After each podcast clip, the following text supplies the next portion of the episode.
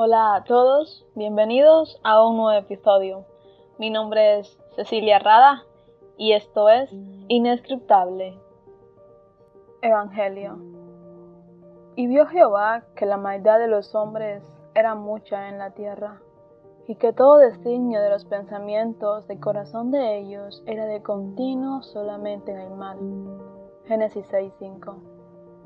Todos nacimos con una naturaleza pecaminosa el pecado se originó desde Adán y Eva, y vemos cómo el pecado entró al mundo por un hombre, convirtiéndonos en enemigos de Dios. No obstante, la salvación entró al mundo por medio de un hombre, por medio de Jesucristo, y así dándonos la oportunidad de ser llamados hijos de Dios. Por cuanto todos pecaron y están destituidos de la gloria de Dios, Romanos 3, 23. No podíamos estar delante de Dios. Éramos pecadores, amadores de maldad, idólatras, envidiosos, llenos de tanta suciedad. Todo esto impedía estar delante de Dios. Estábamos afuera, solo viendo y viviendo en los deseos de la carne. Como pecadores, no merecemos estar delante de este Dios justo y santo. ¿Qué similitud hay entre la luz y las tinieblas? Ninguna. Son muy opuestas, una buena y una mala. Y nosotros éramos la mala. Este texto debe tocar nuestro corazón. Nunca debemos olvidarlo. Todos éramos pecadores. No merecíamos ser hijos de Dios. No merecemos que Él tenga conocimiento de nosotros. Él es santo, Él es inmutable, Él es eterno, él es infinito, Él es amor, Él es justicia, Él es veraz, es el gran yo soy, el gran yo soy. Siendo justificados gratuitamente por su gracia, mediante la redención que es en Cristo Jesús. Romanos 3, 24. El Hijo se hizo carne por nosotros, dejó su corona por una corona de espina, dejó su trono por cargar una cruz. Dejó que un hombre le ayudara a llevar la cruz, un hombre que le sostenía para que viviera cada día. Dejó todas sus riquezas y se hizo pobre por nosotros, para hacernos dignos, para limpiar nuestra suciedad, para limpiar nuestra maldad. Él nos justificó. Su redención nos hizo libre nos libertó de la maldición del pecado.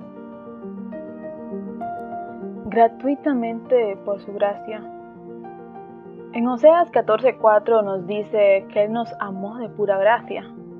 Este regalo inmerecido, este favor inexplicable, ¿cómo entender este misterio? ¿Cómo entender el amor de Dios? Simplemente no podemos. Solo descansemos en Él en aquel que se hizo maldito para darnos vida, en aquel que recibió la ira para salvarnos de la condenación, en aquel que se hizo pobre para darnos riqueza, para darnos el título de ser llamados hijos de Dios. Esto es el Evangelio, que Cristo murió por nosotros. En la cruz de Jesucristo vemos una gran y única revelación de la plenitud de los atributos de Dios. Dios es justo. Él tiene que condenar nuestros pecados. Se convierte en hombre, vive una vida perfecta y, después se dirige a la cruz. Y en esa cruz los pecados de su pueblo son puestos sobre él. Y toda la ira de Dios que nosotros merecíamos fue puesta sobre él para satisfacer completamente la justicia de Dios. Él pagó el precio en su totalidad. Entender esto es muy importante, porque en esa cruz Él cargó nuestros pecados y le pareció bien al Señor. A Dios le pareció bien quebrantarlo sobre ti y sobre mí.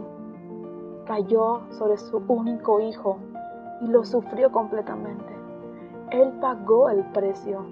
Él murió y en el tercer día resucitó de la muerte y ahora está sentado a la diestra del Padre y no hay otro hombre, ningún otro nombre. En cualquier otro mundo no hay otro nombre dado a los hombres en el cual podamos ser salvos. Solo en Jesucristo, un solo mediador entre Dios y los hombres para ser salvo. La Biblia llama a todos los hombres a que se arrepientan de sus pecados y crean en el Evangelio. Pero, ¿qué es arrepentirse? Arrepentirse es darse de cuenta de tu manera de pensar, de tu manera de ver la realidad, de que estabas equivocado y después ver y someterte a la verdad de Dios, de quién eres tú y quién es Jesús y lo que Él ha hecho por ti. La pregunta es, ¿te has arrepentido? ¿Has cambiado de parecer?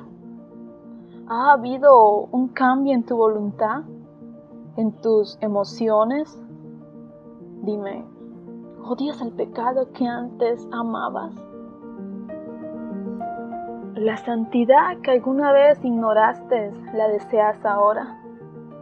No solo tenemos que arrepentirnos, también tenemos que creer en Jesucristo, reconociendo que no hay absolutamente nada dentro de nosotros que nos pueda salvar.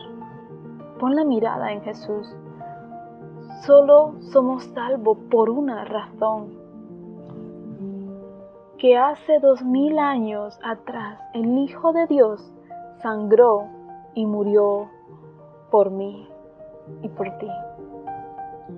Pero a tener cuidado, muchos hoy en día han cambiado este Evangelio para sí han introducido doctrinas erróneas que van en contra de lo que profesaba Jesucristo. Mas si aún nosotros o un ángel del cielo os anunciare otro evangelio diferente del que os hemos anunciado, sea anatema. Como antes hemos dicho, también ahora repito, si alguno os predica diferente evangelio del que habéis recibido, sea anatema. Galatas 1 del 8 al 9. Muchos solo buscan su gloria y no darle la gloria a Cristo.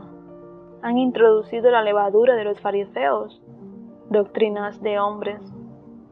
Maldito aquel que predica otro evangelio, nos dice la Biblia. Siempre escudriñemos las escrituras, pues esto nos mandó el Señor, ya que en ellas tenemos la vida eterna y así no nos dejaremos engañar por tantas doctrinas que el hombre ha creado para tus beneficios. Amigos que me escuchas, lee la Biblia todos los días, busca pasar tiempo con Dios, ora cada día, vela como el siervo vigilante que aguarda a que su Señor regrese. No seas como el siervo infiel que comió y se embriagó pensando que su Señor tardaba en venir. Y vino su Señor y lo sorprendió. Pasemos tiempo con Dios, con nuestro Redentor. También te invito a predicar este Evangelio, a hablarle a alguien de Jesucristo. Por tanto, id y haced discípulos a todas las naciones, bautizándolos en el nombre del Padre, y del Hijo, y del Espíritu Santo, enseñándoles que guarden todas las cosas que os he mandado y aquí yo estoy con vosotros todos los días hasta el fin del mundo. Amén. Mateo 28, de 19 al 20.